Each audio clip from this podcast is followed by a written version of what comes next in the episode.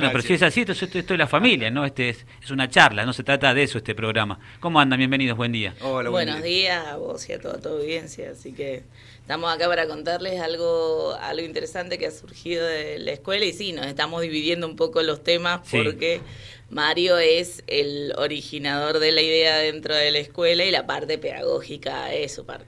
Bien, profe de la escuela José Tico Russo que han presentado un proyecto en el Consejo Deliberando haciendo uso del artículo 100 bis que le permita a cualquier ciudadano o institución presentar un proyecto. De paso, aprovechamos para decirle a la gente que pueden presentar un proyecto, no solamente los proyectos surgen de los 12 concejales, sino que hay parte de la comunidad que tiene esa posibilidad. Sí, aquí nuestra profe Romy es la que más conoce por ahí ese tema eh, las cuestiones más políticas. Precisamente porque el Consejo ha tenido una política de acercarse junto con Coordinación de Juventud a las escuelas.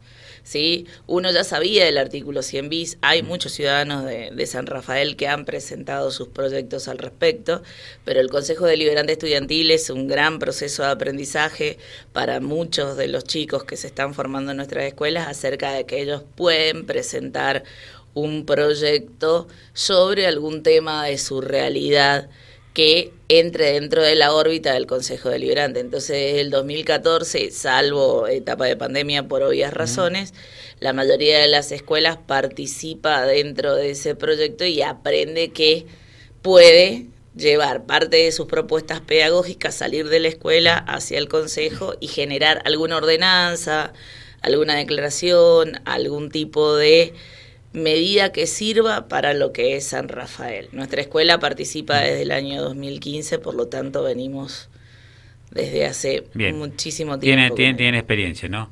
Han sumado algunos kilómetros ahí, ¿no? De debate.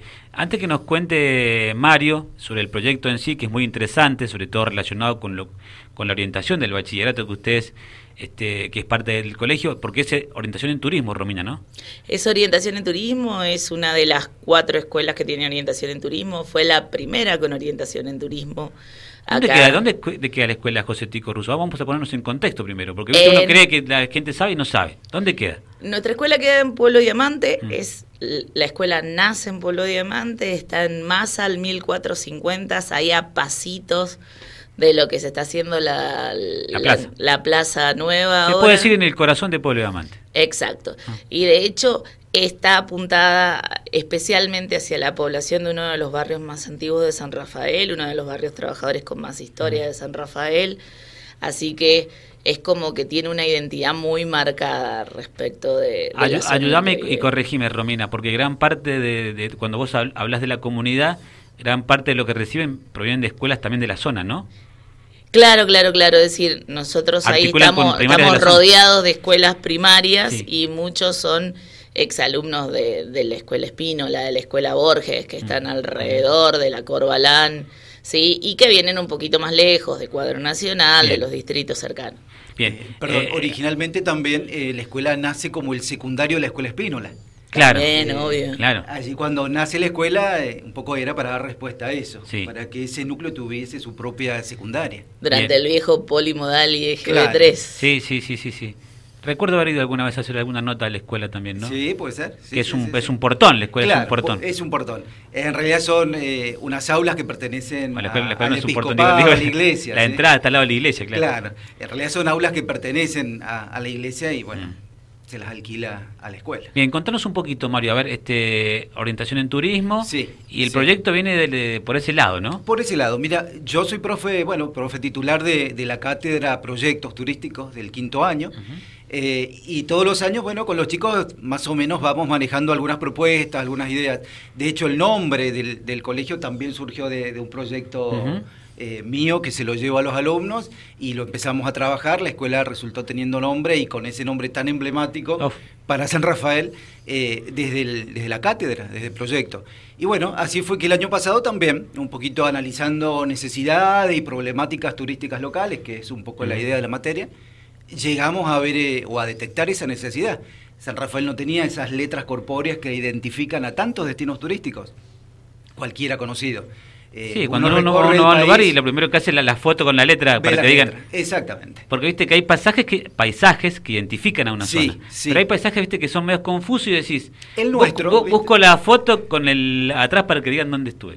Hoy Eh, Pasa eso. La, la selfie, las redes sociales, ¿no? En vivo y en directo, estuve en tal lugar. Sí, estoy en tal lugar. Sí, sí y dar, dar cuenta que estuviste. Es la foto. Y bueno, un poquito trabajando con los alumnos eso. Eh, que en realidad el proyecto es un poquito más amplio, es ver cuál es la identidad turística de San Rafael. ¿Qué es esto? ¿Es un paisaje? ¿Es unas letras? ¿Es un racimo de uva? ¿Cuál es la identidad turística? Como nosotros tenemos nuestro nombre, nuestro DNI, ¿cuál es la identidad de San Rafael? Y todavía no, no está. Entonces un poquito vamos en un camino para llegar a, lograr esa identidad de San Rafael. Planteamos la idea de letras corpóreas, esto para que la gente cuando llega pueda tener su, su foto, su selfie, eh, y bueno, y vamos caminando en eso. Eh, lo presentamos con Romy también, y después también un poquito fue trabajado todo en el año, ¿no? Eh, nosotros hacemos un trabajo anual. Eh, primero los chicos encuentran la necesidad, elaboran un escrito, una vez que está aprobado el escrito, que eso les lleva bastante tiempo, fundamentos, objetivos, el qué se quiere hacer, el dónde, el cómo, el cuándo, son 11 preguntas que los chicos tienen que resolver. Cuando está aprobado ese escrito, vamos a ejecutarlo en la realidad. Bien. Que esa es la propuesta, ejecutarlo. La, eh, idea es hacer un cartel. Un cartel gigante. Con las letras. Con las letras. ¿Algún eh, tipo de letra especial, algún símbolo? No, no, no, no, no, no. no.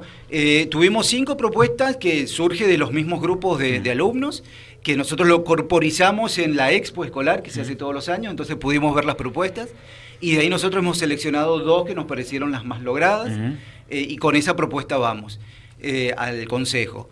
Pero luego, bueno, será el consejo y sus asesores, digamos, los que puedan definir un poquito cuál es la que está, digamos, más posible de realizar. Y, después el lugar también. Y el lugar. Eh, nosotros desde, desde la escuela me, me, interesa eso, ¿qué dicen los chicos? ¿Dónde, ¿Dónde ponemos el cartel? Y mira, había muchas propuestas. Desde las rotondas de, acceso este y oeste, son dos posibilidades, Plaza Francia.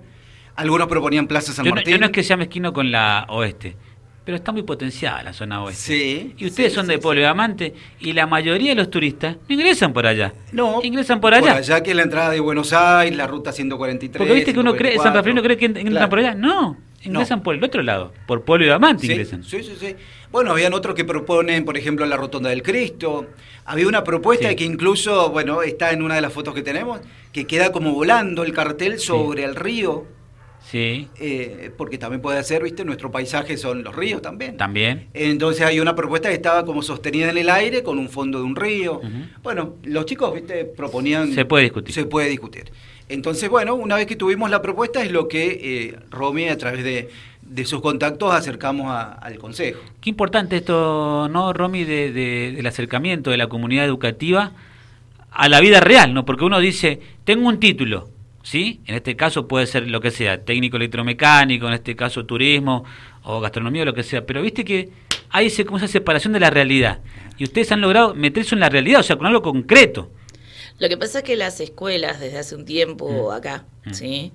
vienen haciendo este tipo de prácticas. De hecho, la materia proyecto, cuando se hace el cambio del diseño curricular, que la materia proyecto está en todos los bachilleres, cada uno con su propia orientación, obviamente lo que busca es intervenir en alguna situación comunitaria con el objeto de que la escuela forme parte de la transformación, porque muchas veces olvidamos que el objeto de la escuela no es necesariamente preparar para un trabajo en sí, el objeto de la escuela es preparar ciudadanos que es fundamental porque el ciudadano bien preparado se va a desempeñar bien en cualquier trabajo porque va a tener las herramientas básicas para, para transformar lo que tiene a su alrededor, para hacerse cargo de lo que implica su vida económica activa.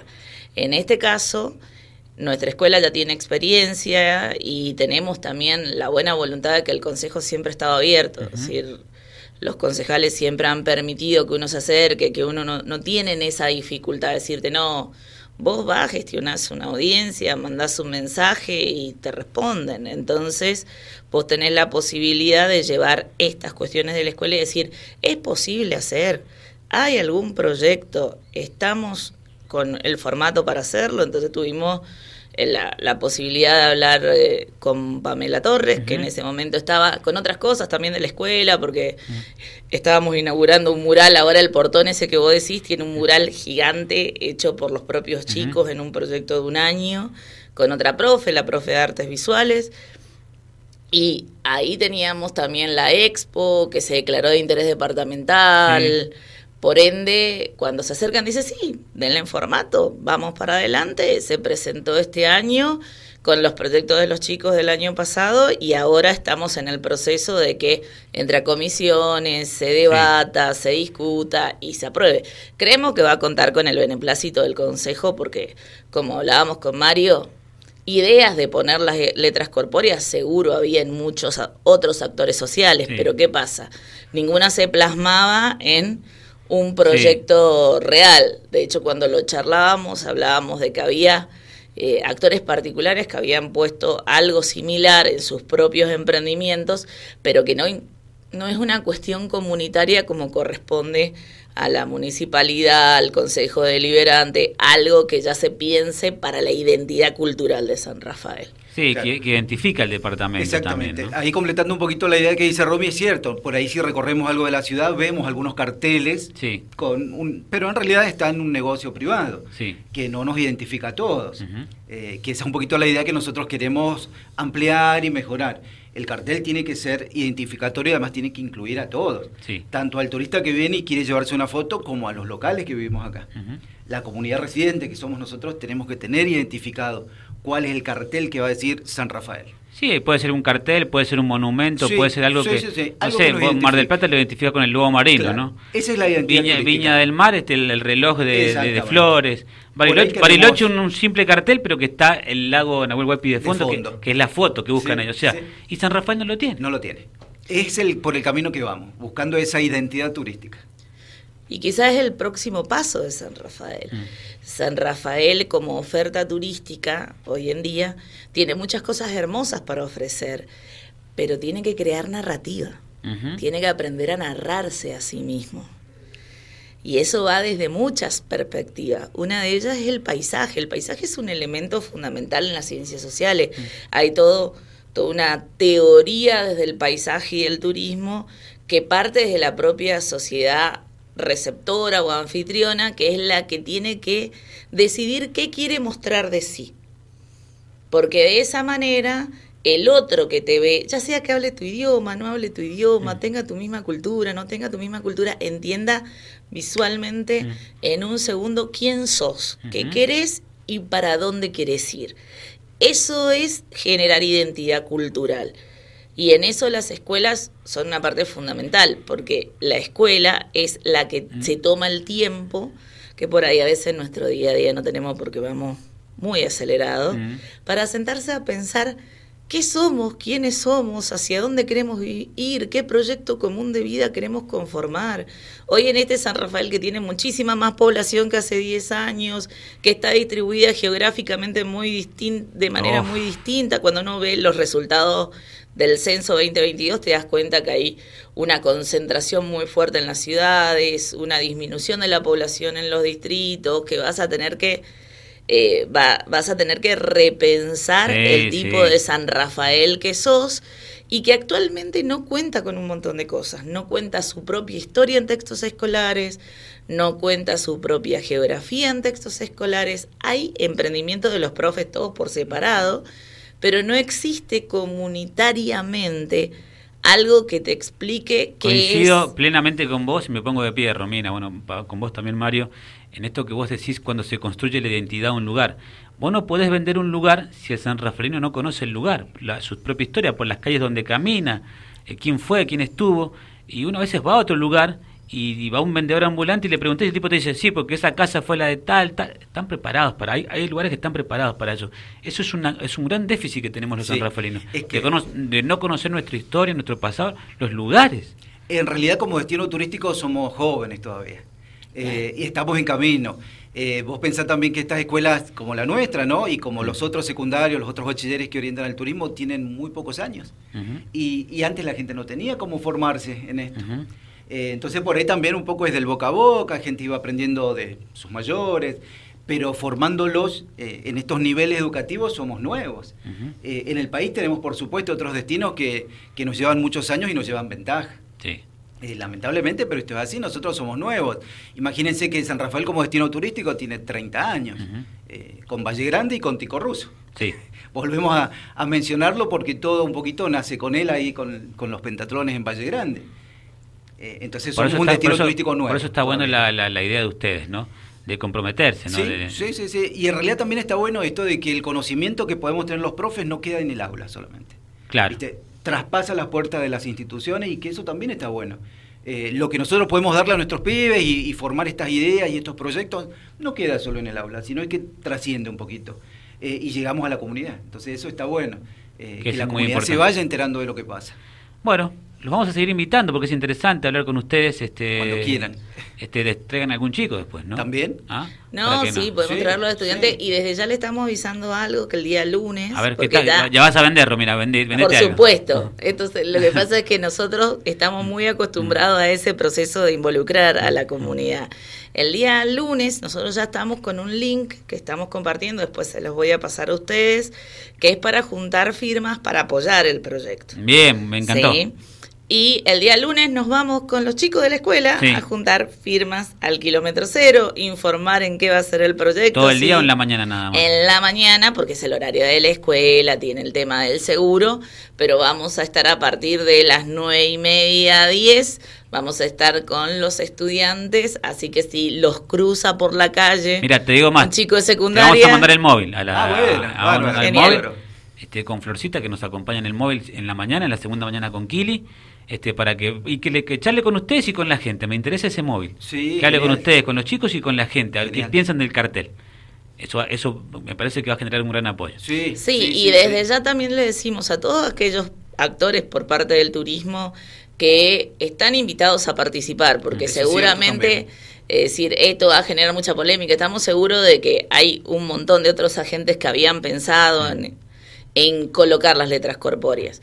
Nosotros no somos los inventores de las letras corpóreas, simplemente somos los que trasladan la idea de los chicos y la municipalidad amablemente abre las puertas para recepcionar nuestra idea.